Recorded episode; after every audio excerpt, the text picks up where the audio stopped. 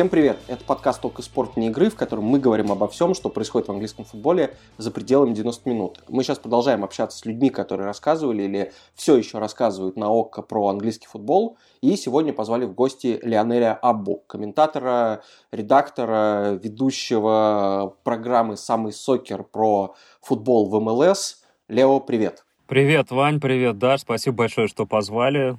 У нас не было выхода не позвать тебя, Лео, потому что, мне кажется, то количество упоминаний, которые ты получал вот за этот наше новое прочтение нашего подкаста от коллег, э, мне кажется, не получал даже Криштиану Роналду в нашем подкасте в его славные и футбольные еще времена потому что вот, например, в последнем выпуске э, Ром Гудсайд вспоминал, и Владимир Стагниенко всегда в личном общении рассказывал, что вот за все два с половиной года существования Око Спорт огромное количество людей, которые писали, что-то хотели, хотели попасть там куда-то в редакцию, сказали, что вот я так сильно люблю английский футбол, что без меня вам совершенно никак не обойтись, но попал, вот ты был одним из первых, если не первым, я так понимаю, кто прорвался. Расскажи, как это все происходило с твоей стороны, потому что мы знаем со, со слов редакции, который вот у нас такой прекрасный мальчик оказался внезапно, а как это было, когда ты увидел объявление, на которое, по которому ты в итоге обратился к Владимиру Сергеевичу Сагниенко? А, на самом деле не было никакого объявления. До ОКО Спорт а, я работал в киноиндустрии, в кинопродакшене, который называется «Среда», который делает замечательные сериалы.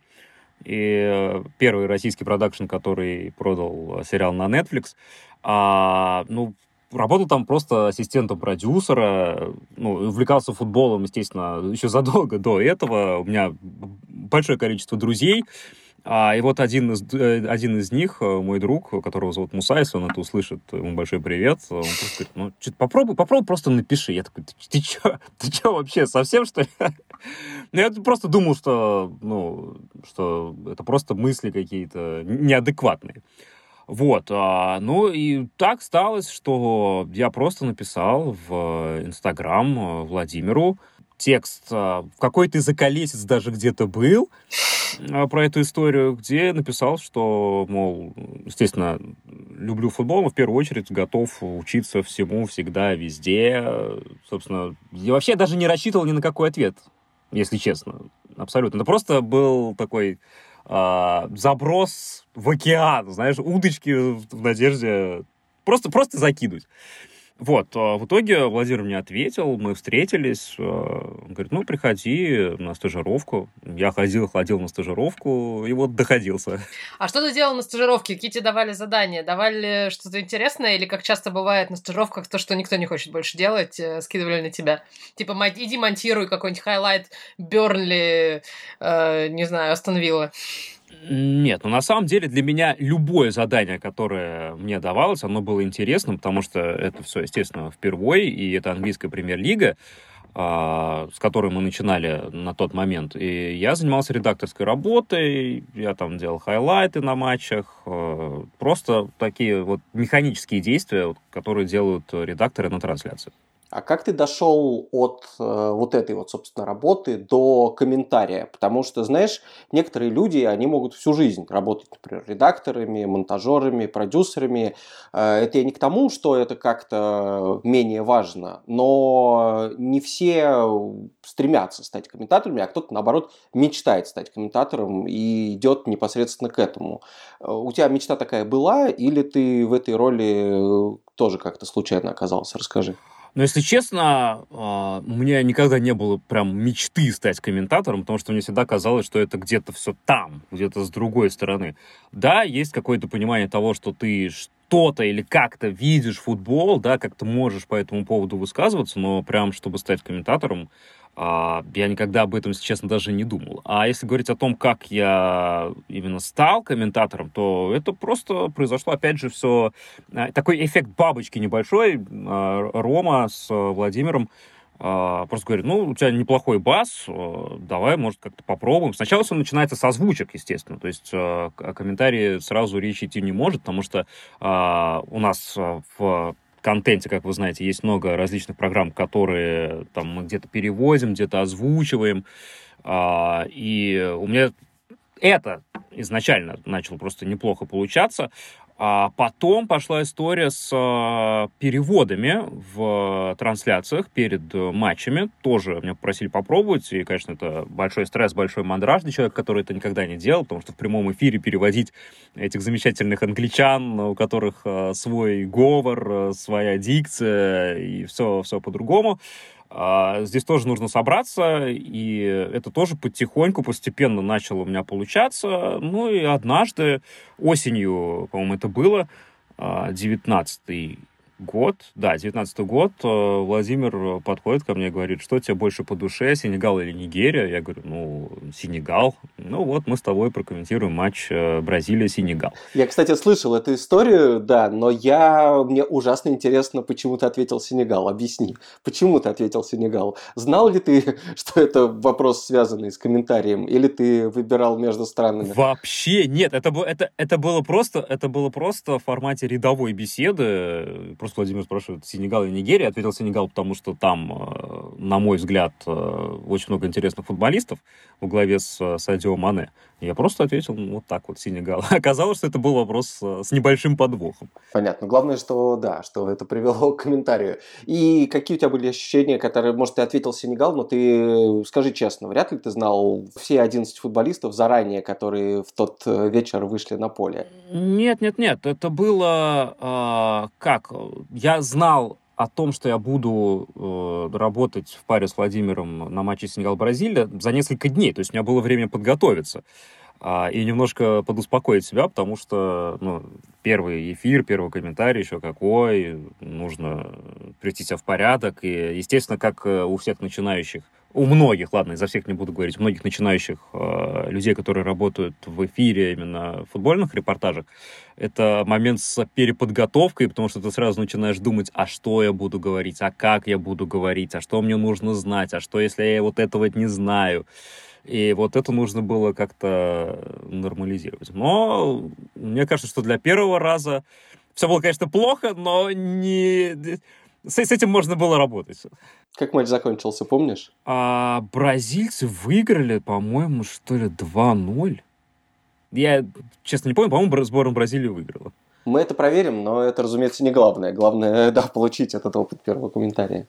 Мне, кстати, всегда было интересно, отличаются ли по ощущениям, вот теперь уже с высоты своего опыта, э, отличаются ли комментарии э, клубного футбола и сборных? Ты вот обычно футболистов в обратную сторону идет, а ты начал комментировать сначала со сборных, а потом клуба. Вот есть какая-то разница? Может быть, не знаю, на, на сборной интереснее это делать, потому что там люди с разных, с разных чемпионатов, и там больше каких-то фактов про них интересных, любопытных. А, ну, на самом деле, я бы сказал, что нет, просто потому что и с той, и с другой стороны 11 человек, которые играют в футбол. А дальше все уже зависит от э, качества тех команд, на которых ты работаешь. То есть э, там быстрый футбол может быть, если у тебя топовые сборные, то же самое, как и топовые клубы. Ну и, соответственно, медленный футбол может быть, э, если у тебя не самые топовые клубы, условно, и не самые топовые сборные. Но да, конечно, по историям отличается, потому что зачастую, когда ты работаешь на матчах сборных, то это а, либо какой-то турнир, да, который там мы показывали, либо Кубок Америки, Кубок Африки, а, либо какие-то товарищеские матчи, которые проходят в каких-то интересных странах, условно. То есть, может быть, с этой точки зрения. В то время как а, чемпионаты, если мы знаем, там, чемпионат Англии, плюс-минус, а, там, Испания, да, плюс-минус везде одни и те же стадионы, всего 20. Ничего поменяться не может. То есть, а, вот разница, наверное, только вот в этом, в форматах турниров, в которых играют команды. А сколько времени прошло от вот этого первого парного комментария до одиночного выступления? Потому что часто такое бывает, что, в общем, людей готовят, готовят э, параллельно, да, с теми комментаторами, которых опыта больше, а потом в какой-то момент говорят, все, ты готов, иди. У тебя эта дистанция долгой была? Сколько она заняла? Ну, от парного комментария, так, это у нас было осень, но мне кажется, несколько месяцев потом прошло потому что, если мне опять же память не изменяет, мой первый одиночный репортаж был на МЛС, а МЛС у нас начинается в конце февраля, начале марта. Несколько месяцев прошло.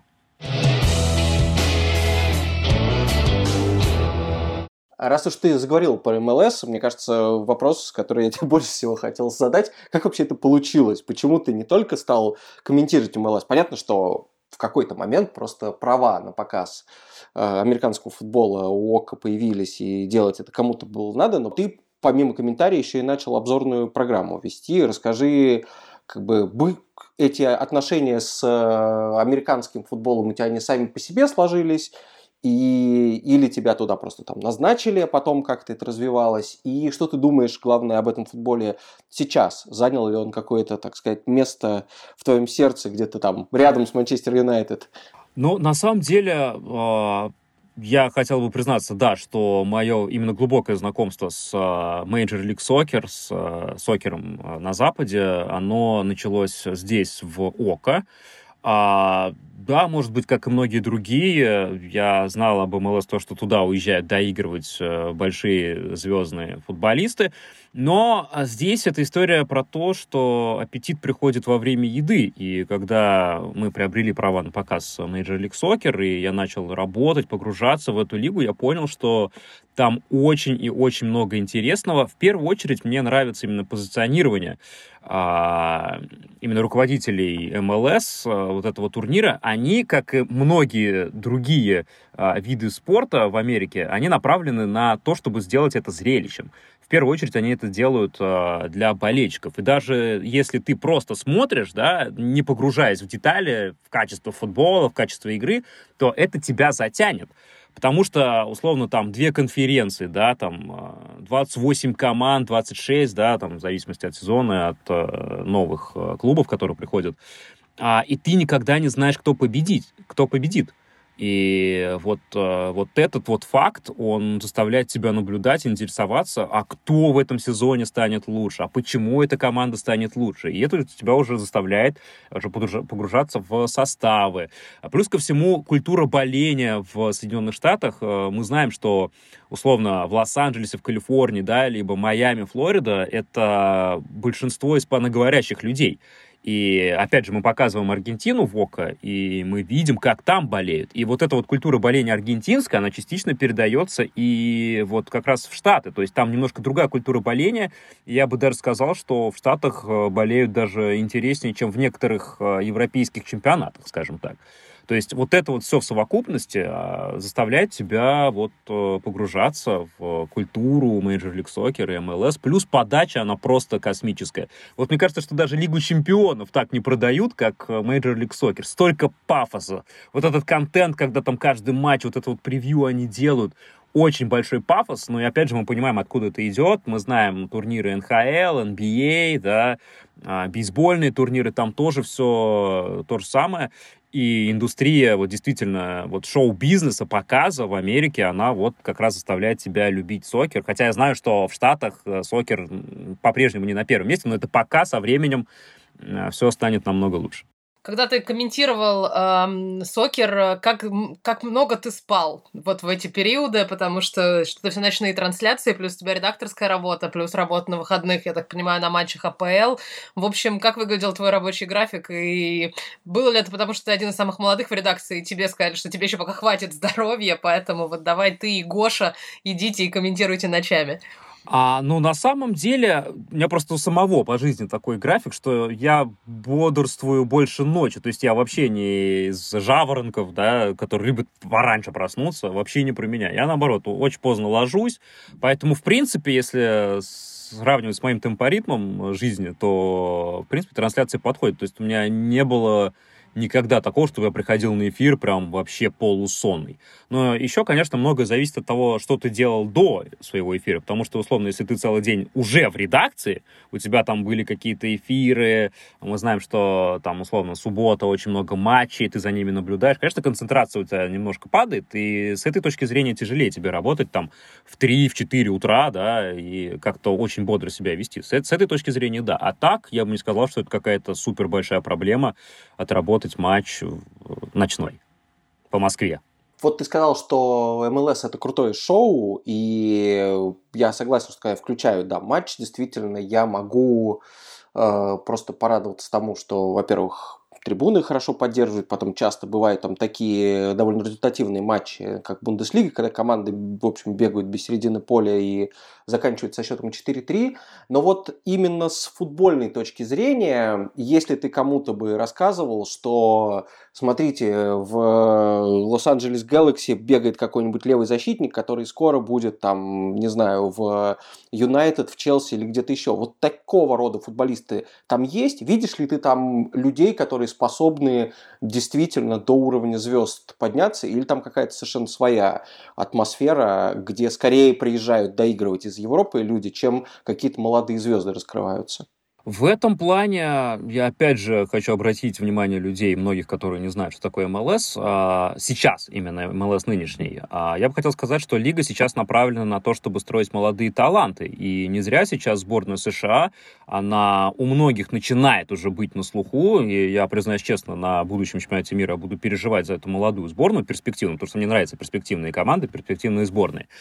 А, и действительно там есть, например, FC Dallas, да, в Техасе клуб. Это клуб, который традиционно выращивает а, молодых а, футболистов. Вот сейчас недавно уехал там нападающий Рикарду Пеппи, например, а, играть а, в Германию, в Аугсбург.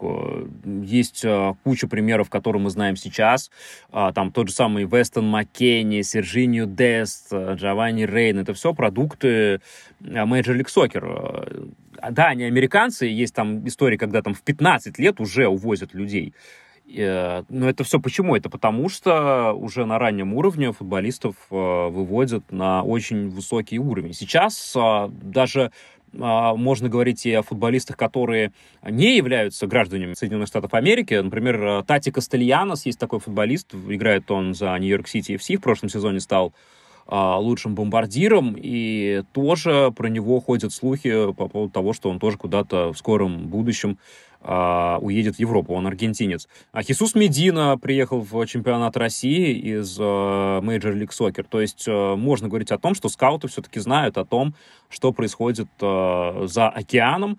И опять же повторюсь, что молодежь подрастает, и МЛС это далеко не та лига, куда все уезжают доигрывать, это абсолютно точно. Сейчас там очень много молодежи, следите за сборной США по футболу. Я, если ничего не путаю, то э, в какой-то из моментов, то ли когда Око только, только подписал контракт с, на показ МЛС, то ли уже, может быть, позже, вам в редакцию прислали, по-моему, коробку футболок с разными клубами. Было такое дело? Да. Чью футболку ты себе отжал? Интер Майами, конечно, Интер Майами, потому что Бэкс, и у Интер Майами есть история, связанная, опять же, с легендой Манчестер Юнайтед. Ну а так, на самом деле, а, в Major League Soccer есть несколько клубов, которым я симпатизирую. А, Атланта Юнайтед на Восточной конференции и на Западе это Лос-Анджелес FC, а, такой клуб, где играет Карлос Велла, я думаю, что все слышали э, такого товарища. Вот это типично такая латиноамериканская по вайбу команда, потому что, опять же, Лос-Анджелес, там Мексика, а, и вот э, когда они дома у себя играют, э, и за их матчами очень интересно наблюдать. Опять же, в первую очередь с точки зрения перформанса, и по футбольному тоже очень здорово команда играет. Слушай, ну ты полностью оправдал свою любовь, свой интерес к перспективным командам, потому что это вот как раз, да, они же все относительно недавно либо появились, либо недавно стали крутыми. Конечно, да. за, за таким в реальном времени точно э, интересно наблюдать. А, смешно, что я тоже своего приятеля, который ездил на Супербол в Майами, потребовал просто еще до того, как клуб официально появился, Интер Майами, у них был фаншоп, и я потребовал его привести мне значок, э, вот, который оттуда. И, в общем, потом клуб еще не, не могли э, год, по-моему, официально все-таки зарегистрировать и mm-hmm. заявить в МЛС, а атрибутика у меня уже была. Помимо комментаторства, ты работал, работаешь редактором на программах э, про английскую премьер-лигу, и английский пациент был, и сейчас Палата лордов. Э, поскольку Палата лордов такое, как мне кажется, очень важное медийное событие этого года на ОККО со своими там пертурбациями, даже какими-то намеками на сенсации, скандалы и все такое. Э, расскажи, вот как тебе в роли редактора, как ты видишь это из-за кулис, И самое главное, ответить на вопрос, кто больше болеет за какую команду, Фил Кудрявцев за Ливерпуль или Вадим Лукомский за Арсенал, или, может быть, Александр Елагин за Бернли, я не знаю. Как вот это все в динамике выглядит и со стороны смотрится? Ну, на самом деле, я здесь признаюсь честно, что лично для меня, как для редактора, вот самое простое это уже то, когда ты ведешь эфир. Потому что а, вся сложность заключается в а, вот этом мыслительном процессе того, когда вы командой собираетесь и продумываете, как будет выпуск идти, о чем будет выпуск идти, именно придумывание контента. Вот. А, и здесь, конечно, опять же, нужно говорить о том, что такие программы только получаются, если у тебя есть э, команда. Команда, которая способна вот на постоянной основе а, приносить на стол какие-то крутые идеи, дополнять, там, что-то где-то подсказывать, и только тогда у тебя получится вот что-то такое же крутое, как Палата лордов или как мы раньше делали английский пациент. А если говорить о том, что, что кто и как за кого переживает, то здесь, опять же, это нужно находиться в редакции, когда большой игровой футбольный день, когда все в сборе, да, там комментаторы, которые только после матчей выходят и а, узнают счет а, другого матча, где играет условно команда, за которую они переживают, потому что в лайве они не могут посмотреть, они заняты. И вот здесь а, тогда, да, бывают некоторые шоковые э, шок-реакции. Ну, либо когда большой матч, когда тоже мы все смотрим большой матч, тоже все проходит довольно эмоционально. Естественно, все переживают за свои команды.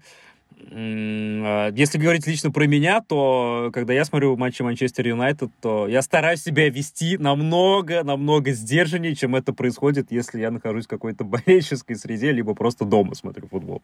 Вот нам в пару выпусков назад э, Филипп Кудрявцев, который приходил к нам, говорил, что так как он э, часто комментирует матчи Ливерпуля, ему, естественно, болельщики Ливерпуля пишут, что почему ты так э, мало эмоционируешь, когда Ливерпуль забивает, а болельщики, соответственно, соперников говорят, что ты там за своих Э, болеешь. Вот ты, когда тебе доводится комментировать матчи Юнайтед, у тебя есть внутри вот это болельческое ощущение, что ты должен как-то себя сдерживать или наоборот, чтобы э, там надо как-то подбадривать соперников, чтобы как-то чуть ровнее это все выглядело? Или, или нет, не удается убить себе фаната на эти 90 минут? У меня, у меня вообще баланс скатывается всегда в сторону соперника. И более того, мне пишут, мне пишут, мол, никогда больше не, не комментируй матчи Манчестер Юнайтед, потому что я, как э, человек, которому этот клуб не безразличен, обычно очень жестко, ну, не как, зрителю кажется, что я жестко к ним обращаюсь, но на самом деле это не так. Я просто говорю, пытаюсь, на мой взгляд, говорить а, правду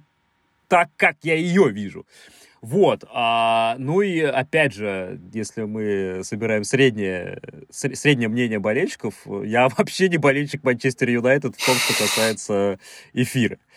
То есть, неважно, там, Лидс, а, кто там еще, Уотфорд, с кем бы ни играл Манчестер Юнайтед, Брэнфорд, все такое ощущение, как будто я вот как раз сижу в футболке либо Уотфорда, либо Брентфорда. Кстати говоря, да, о неожиданных клубах, я точно знаю, что у вас в редакции есть болельщик Вулверхэмптона, да, а вот кто еще прям болеет за команды, ну, мягко говоря, не гранды, и когда тебе сказали, за кого кто-нибудь болеет, ты прям удивился. Кто самые необычные болельщики в редакции? Вау, а, самые необычные болельщики в редакции. Хороший вопрос.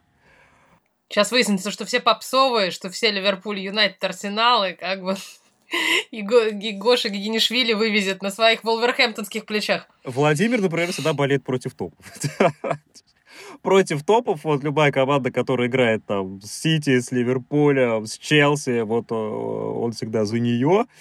А Рома, по-моему, каких-то дискуссиях э, ронял фразу, что он э, переживает чуть-чуть за Тоттенхэм Хотспур. Не знаю, для кого это как э, будет неожиданным. А, Гоша Гигинишвили, Вулверхэмптон, да, но это просто так получилось, что у Вулверхэмптона такая аура очень классная была, еще когда ну, Шпириту Санту был, куча португальцев, вот, вот такой вот вайп, и вот э, Волки таким образом зашли. Гоша, а, Александр Викторович и Бернли, наверное, такой символизм, да, вообще, в принципе, Александра Викторовича и английской премьер-лиги Old School. Разговаривали ли, кстати, кто-нибудь с Александром Викторовичем после новости о том, что Шона Дайча уволили из Бернли? И кто, знает ли кто-нибудь, как там Александр Викторович себя чувствует по этому поводу? И, или, может быть, он уже в Бернли и планирует его возглавить? Но мы постараемся вот в ближайшее время позвать Александра Викторовича в Палату лордов, и я думаю, что он там нам всем расскажет, как он отреагировал на эту новость. Отлично. Это хороший повод э, посмотреть передачу. В общем, и каждую неделю надо смотреть, но в этот раз особенно. Э, у тебя в, скажем так, в рабочей биографии есть такой эпизод, когда ты 8 марта комментировал Сити Юнайтед с двумя девушками, с двумя нашими коллегами, Машей Макаровой и Оксаной Сухановой. Они обе были у нас в подкасте, и мы с ними это не обсуждали, а вот с тобой обсудим, как это все было устроено. А, ну, на одной из наших летучек возникла очень интересная идея попробовать э, комментарии в таком формате. А мне это понравилось. Почему? Потому что я люблю новые идеи какие-то и пробовать доводить их до абсолюта или просто применять их на практике, посмотреть, что из этого получится, пытаться сделать э, как можно круче, как можно прикольней. А, ну и я могу сказать, что в эфире девчонки держались э, отлично, несмотря на то, что не часто доводится быть э, на эфирах футбольных матчей, именно в репортаже. А, ну и в общем и целом я считаю, что эту идею более того можно было бы продвинуть. И я вот агитирую за то, чтобы больше девчонок было именно в эфире на футбольных матчах. А, может быть, в комментариях есть люди, которые, да нет, это все то, то, то, то, то, куда они лезут, туда-сюда. Это абсолютно не так, потому что все зависит от того, а, что у человека в голове и просто как он это подает. Потому что, может быть, кому-то наскучили вот эти вот э, басисты, мужские голоса, кто-то просто, может, хочет а, чего-то нового. И в конце концов, опять же, повторюсь, это новый формат, и э, я скажу, что мне, мне зашло, хоть это было уже давно, уже сколько, год-два назад, а, я попробовал что-нибудь э, в таком плане еще. Девчонки молодцы, респект, э, дальше больше. Тем более, что у вас там все больше и больше девушек в редакции становится. Да. Они все все более и более медийные, что Ирина Зелененко и Маша Мыльникова во всех в многочисленных программах, которые на обществе продолжают выходить. В общем, э, girls power полная. Да, я думаю, даже со временем ты тоже должна быть сайт-комментатором, да, не только сайт-корреспондентом, а чтобы еще включаться. Ну, я знаю, что нужно найти чемпионат для этого какой-то, ну, это... да, там. Нет, ну, слушай, это, это на самом деле моя личная э, небольшая боль концовки этого сезона, потому что то, что, ну, как бы, что мы все остались вне игры и остались без Англии, это как бы очень грустно по многим причинам, но у нас была договоренность с э, э, Владимиром, с Владимиром Сергеевичем, Сергеевичем, что мы попробуем э, вот в конце где-нибудь апрель-май этого сезона с какого-нибудь стадиона, что он бы комментировал из Москвы, а я бы комментировала, соответственно, с, со стадиона. И мы даже, по-моему, выбрали что-то вроде Man United Leicester, потому что опять про Man United мы говорим бесконечно весь этот год. И я так много туда ездила практически там весь этот сезон. Ну, а Лестер это мое родное. Вот он должен был быть, соответственно, там... И он случился, собственно, в начале апреля, но уже, к сожалению, э, без наших э, юных и смешных голосов. Но, может быть, э, когда-нибудь это все, все вернется уже в других форматах и да, с, с другими чемпионатами, возможно. Кстати, тоже довольно для американского сокера да, популярная история э, комментатора у Бровки – да, третьего иногда mm-hmm. даже бывает, не обязательно второго. Ну и для российского и... футбола популярная история. Да, я просто говорю, что это еще роль как раз часто девушки выполняют. Почему-то именно в, в МЛС, мне кажется, это довольно распространенная история. Ну, в Штатах, да, любят э, новые форматы какие-то. Ну, в принципе, у них во многих видах спорта так, такая история происходит. У них, более того, даже во время матча можно пообщаться с э, тренером. Ничего себе. Мы тут поговорили, Лео, с тобой про модную, такую стильную, молодежную, молодежный американский футбол, но я хочу вернуться к чему-то более простому и более недавнему. У тебя, мне кажется, была одна из самых увлекательных командировок э, вообще в истории всего футбола и всей российской спортивной журналистики. Ты съездил на Кубок Африки.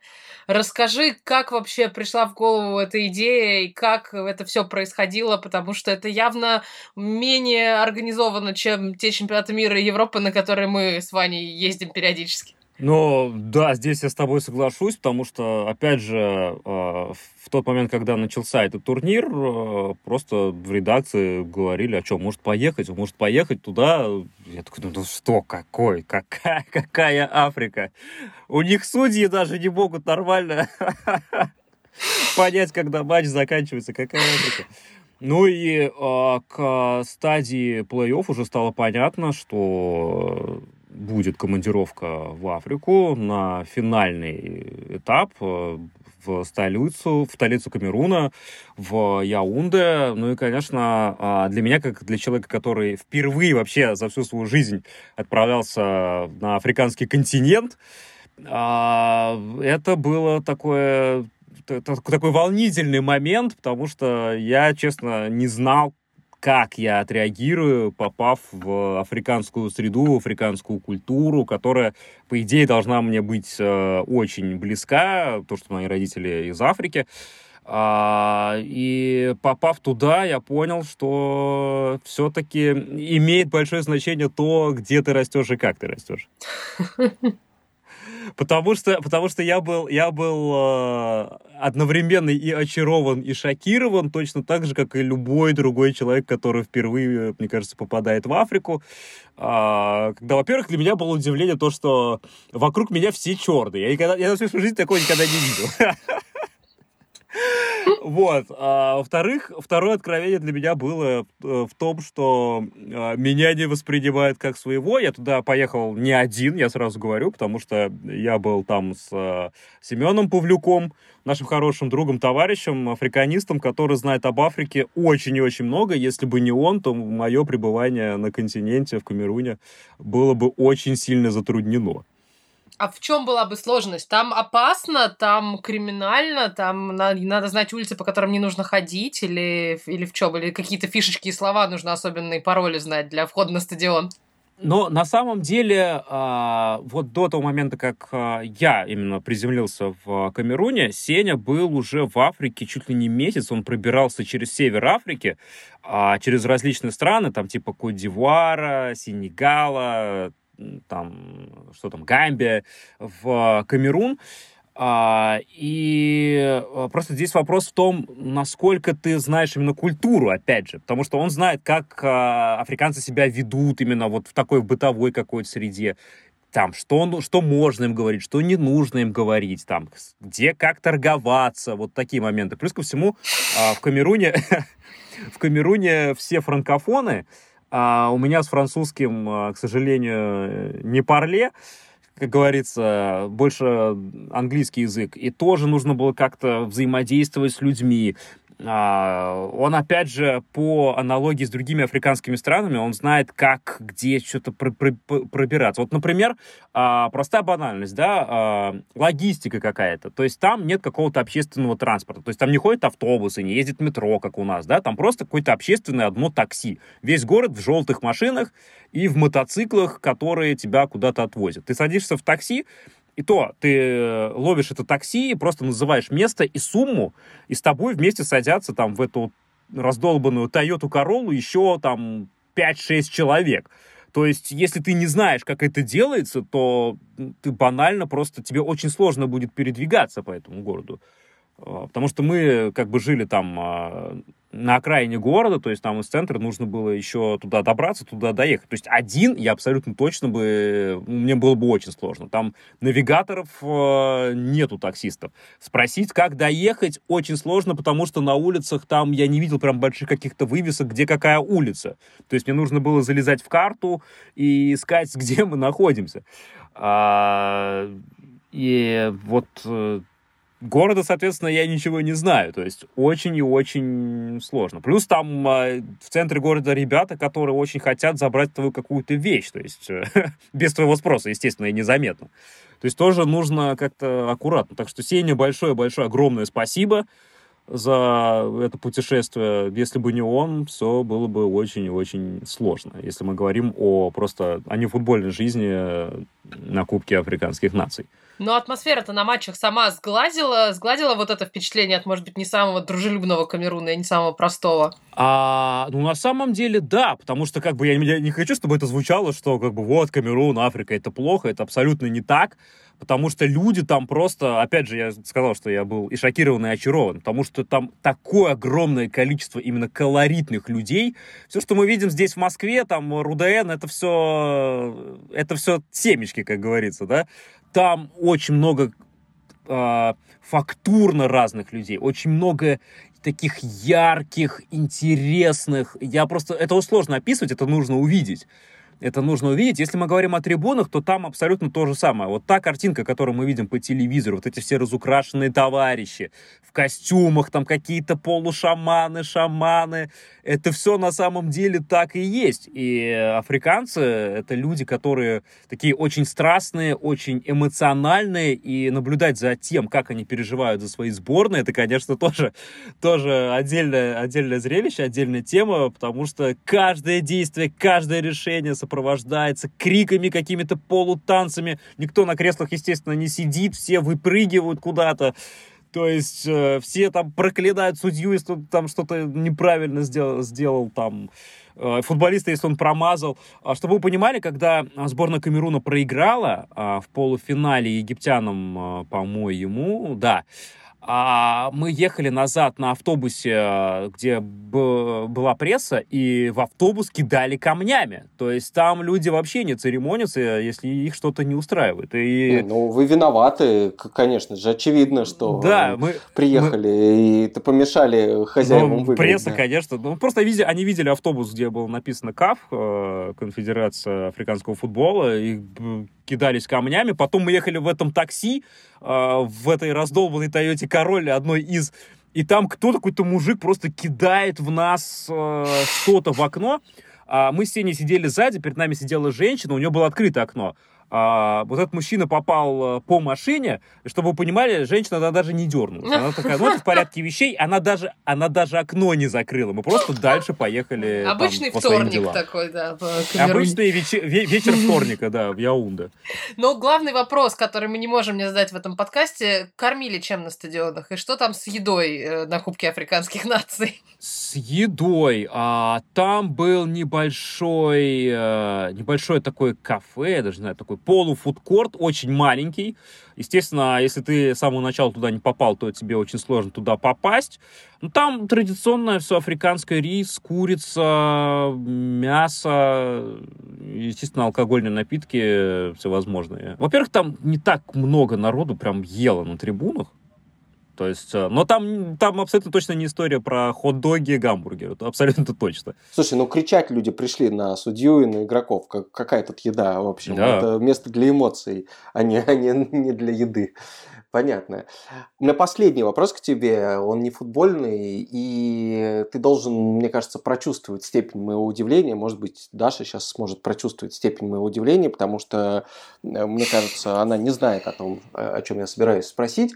Я даже смотрел э, сериал Романа Волобуева «Последний министр», и увидел там тебя в роли капитана сборной России по футболу. Скажи, как это вообще произошло? Как это получилось? Да, но как я уже говорил в начале, до ОКО я работал в киноиндустрии, в продакшене «Среда», ну и, соответственно, мы сидели на Амеди, наш офис, ну и, собственно, тоже в этой сфере большое количество там знакомых.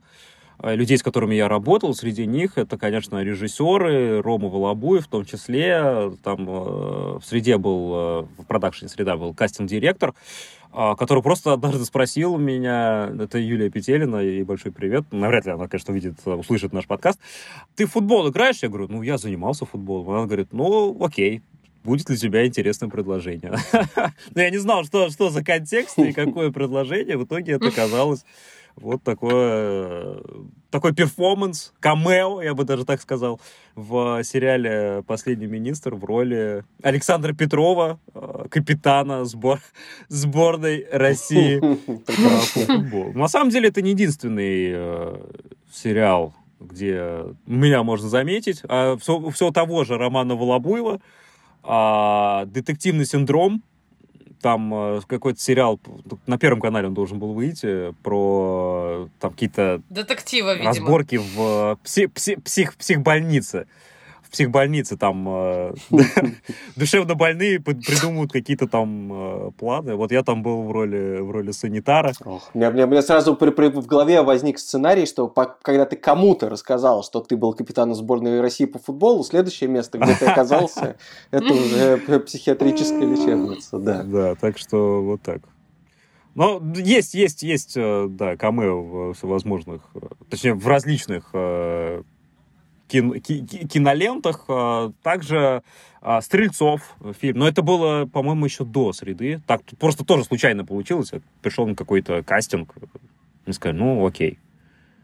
Давай попробуем. Футболист сборной Бразилии. В роли футболиста сборной. То есть я уже, я уже побывал и в одной сборной, и в другой. Слушай, прекрасно. То есть, получается, у тебя футбольная карьера сложилась, в общем, даже не начинаясь, по большому счету. Да, я, я, я могу сказать, что я единственный комментатор э, ВОКа, который играл за сбор. Прекрасно. Был капитаном даже сборной. Даже двух. Ну, как вы понимаете, это идеально просто подходит твоему и нашему месту работы, да, потому что в ОККО можно смотреть не только футбол, не только сокер, МЛС, э, не только э, испанский футбол и еще куча разного другого футбола, но и фильмы. И, как выясняется, в некоторых из них можно увидеть в том числе и Лео. Так что продолжайте смотреть ОККО, продолжайте смотреть все, что делает ОККО. Ну и слушайте наш подкаст каждую неделю на всех платформах, где вы их слушаете. Apple, Google, Яндекс.Музыка, ВКонтакте. Мы выкладываем выпуски на YouTube. Пишите там комментарии. Остаемся на связи. Здесь был Ваня Калашников, Дашка Нурбаева и Леонель Абба. Всем пока. Счастливо. Пока.